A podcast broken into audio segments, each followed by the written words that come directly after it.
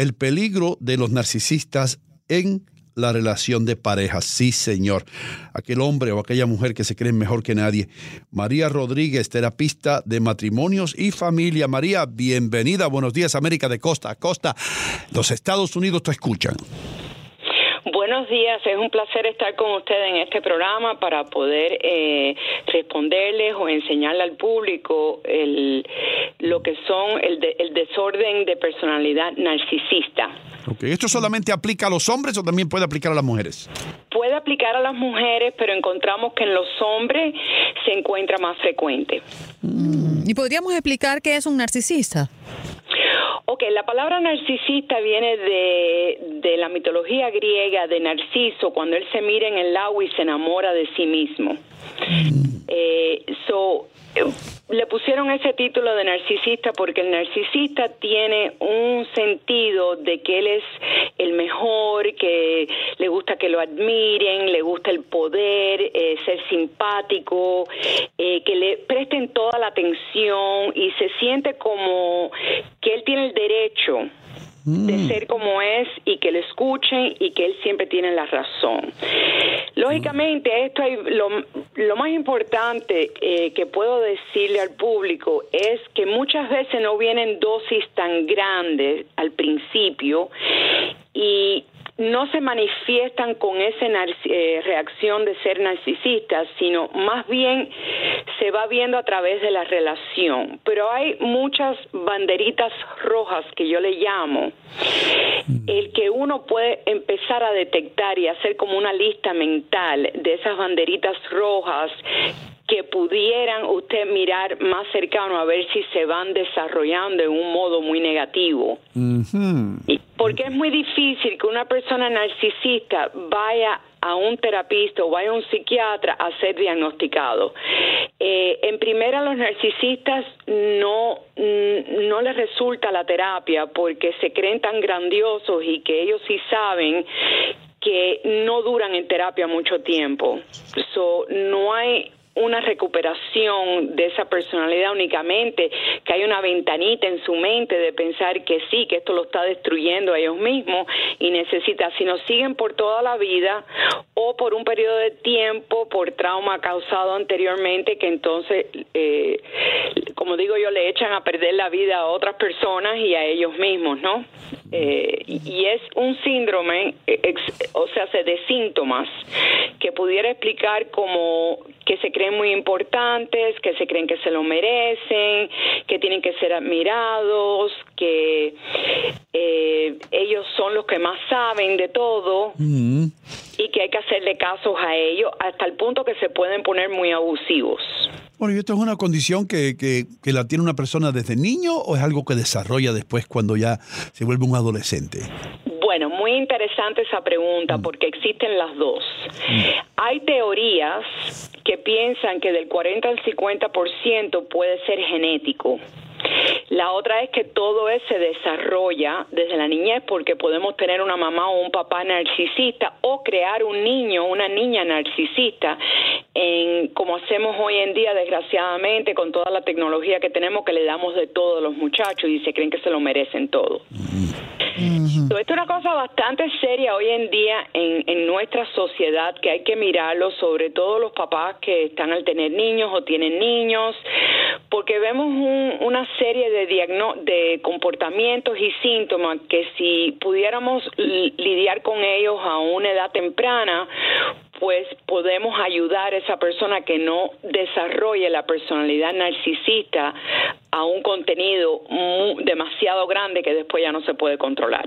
Doctora, ¿y usted considera que hay más narcisistas hoy que hace cinco años atrás o diez años atrás? No, lo que pasa es que eh, la misma cantidad eh, lo que pasa es que estamos viendo más enseñanzas sobre el narcisista, vemos más escritos, si van a YouTube ustedes van a ver muchos YouTubes que, que tienen, em, eh, que terapistas hablan sobre el narcisismo porque estamos viendo en las parejas, sobre todo que hay abuso, que hay un porcentaje que son narcisistas. Eh, más bien, lo que yo en mi práctica veo más bien es el hombre que la mujer, pero sí he visto mujeres narcisistas. Ok, doctora, y, ahora con la tecnología, usted estaba mencionando, pero con todas estas fotos que uno ve en Facebook y, videos en YouTube, que ya usted lo mencionó, eh, ¿se puede catalogar que una persona es narcisista por lo, las cosas que pone en sus redes sociales, los selfies, más que nada, todas estas mujeres, debo decir, con los labios así para afuera inyectados de, de Botox y los hombres bien peinaditos con las cejas sacaditas, son esas personas narcisistas que quieren que todo el mundo las vea? Para diagnosticar un narcisista tiene que ser por un profesional, pero sí ah. son, son síntomas que vamos viendo en la sociedad de que existe esa admiración por todas las cosas que han cambiado de las cirugías plásticas, como usted dijo, los labios inyectados, como que queremos ser eh, la, la, televisión y lo que es en los, los magazines, ¿no? las revistas las revistas como que nos llevan a eso de pensar que tenemos que ser, si vemos estos labios los queremos o un poquito más grandes, las cejitas sacadas, todo esto son comportamientos que puede ir creando una persona, pero más bien muchas personas, la mayoría yo diría que lo hacen por lucir mejor, por no vamos a pensar que todo el mundo es narcisista, ¿no? Porque se haga los labios una cirugía plástica, eso tiene que ser diagnosticado, pero sí puede ser que se desarrolle hoy en día eh, a mi pensar, mm. que se desarrolle en la sociedad mm. un poquito más de narcisismo por lo que estamos experimentando en la mm. cirugía plástica y la belleza. Escuche esta, escuche esta pregunta, doctora y piense bien la respuesta. En su consulta, usted tiene mujeres algunas veces que se quejan y se preocupan de que sus hombres eh, se dan brillo en las uñas, se sacan las cejas, como ya dijimos. Se preocupan las mujeres por ese comportamiento y dicen, hmm, de aquí al otro lado no va mucha distancia. No, no lo ven. no lo ven. Porque casi siempre están al principio de las relaciones y ven eso como que las quieren agradar a ellas. Oh. Ok. Y que quieren estar bonitos porque son hombres que saben amar, porque ellos se dan con una característica muy amorosa, que se llama en inglés love bombing. Ok. ¿Y qué le gusta más a la mujer, doctora? ¿Un hombre que se ponga brillo en las uñas o un hombre macho machote? Nunca, usted sabe una cosa que nunca he tenido una persona que me diga eso, pero yo considero personalmente que a la mujer le gusta el hombre bien masculino. Y si no tiene las ah. uñas pintadas, no, no quiere decir nada. Doctora, le voy a hacer dos preguntas en una. Oh, oh. El narcisista eh, quizás está convencido de, de cómo actúa es normal, ¿no? Porque si no... Sí, está convencido está convencido. Pero si uno que está, porque podría ser un hermano, podría ser un primo, quizás no una pareja, porque tú lo estás aceptando de entrada, ¿no? Pero quizás tú eres familiar y dices, oye, tú necesitas ayuda. ¿Cuál es la mejor manera de ayudarlo? Y que no se sienta como que si lo estás tratando como si estuviese enfermo. Hacerle preguntas. Mejor, en vez de atacar a una persona, uno le hace las preguntas a la persona para que la persona piense. Mm. ¿Sientes que esto te ayuda o esto te hace daño? ¿Cuál de las dos? ¿O qué piensas de esto que estás haciendo? ¿Por qué lo haces? ¿Por qué vas todas las semanas a, hacerte las uñas? Mm. Eh, ¿qué, ¿Qué sientes? Con lo que las respuestas que ellos digan es mejor porque así pueden, usted le da tiempo a la persona a reflexionar después que usted le hace la pregunta y ellos siguen pensando. Cuando atacamos a una persona, obviamente se va a defender en cualquier posición que esa persona tenga, porque somos seres humanos y no queremos estar mal en nada, sino hay un sentido del ser humano de, de, de, ¿cómo se llama? De que no, yo no me comporto de esa manera, por Dios, yo no soy mentiroso, yo no, no soy eh, de ese tipo de persona que estás hablando, o la persona siempre se va a defender y se siente atacada. Pero fíjese. Lo mejor es ir con preguntas. Ajá. fíjese, doctora. Ino le hizo una pregunta mm, quizás bastante sutil. Yo voy a ser un poquito más directa. Oh, oh. Porque yo creo que esta pregunta se la hace mucha gente. Si tú ves a un hombre que se hace las uñas, que se saca las cejas, que quiere hacerse la boca y ponerse pompis, ¿está más cerca de doblegarse a otra inclinación sexual o no?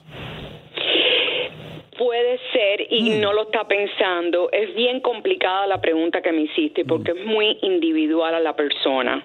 O puede ser por narcisismo o puede ser porque tenga problema de imagen de su ser, de su figura que lo vemos mucho también, que se llama en inglés dysmorphic um, oh disorder.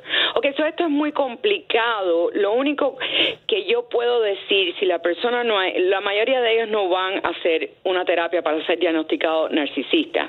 La mayoría no, la mayoría se presentan a través, vamos a suponer cuando yo hago em, eh, parejas, se presentan con abuso.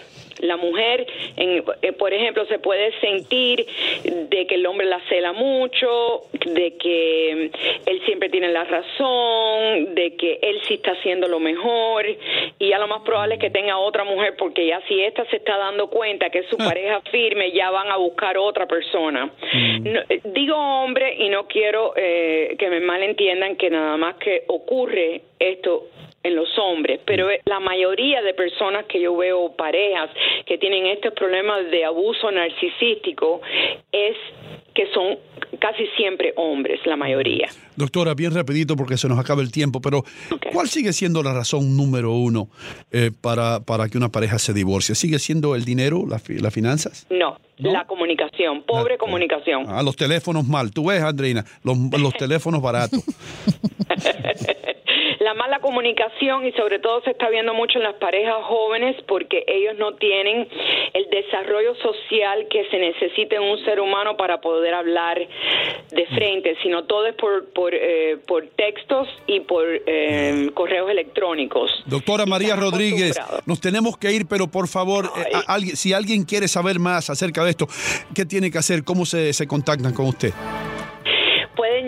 Al 786-534-8386, um, hablar con mi asistente y con mucho gusto pues le damos una cita para que pueda venir a hablar conmigo. Doctora, gracias por estar con nosotros esta mañana. Muy buena información.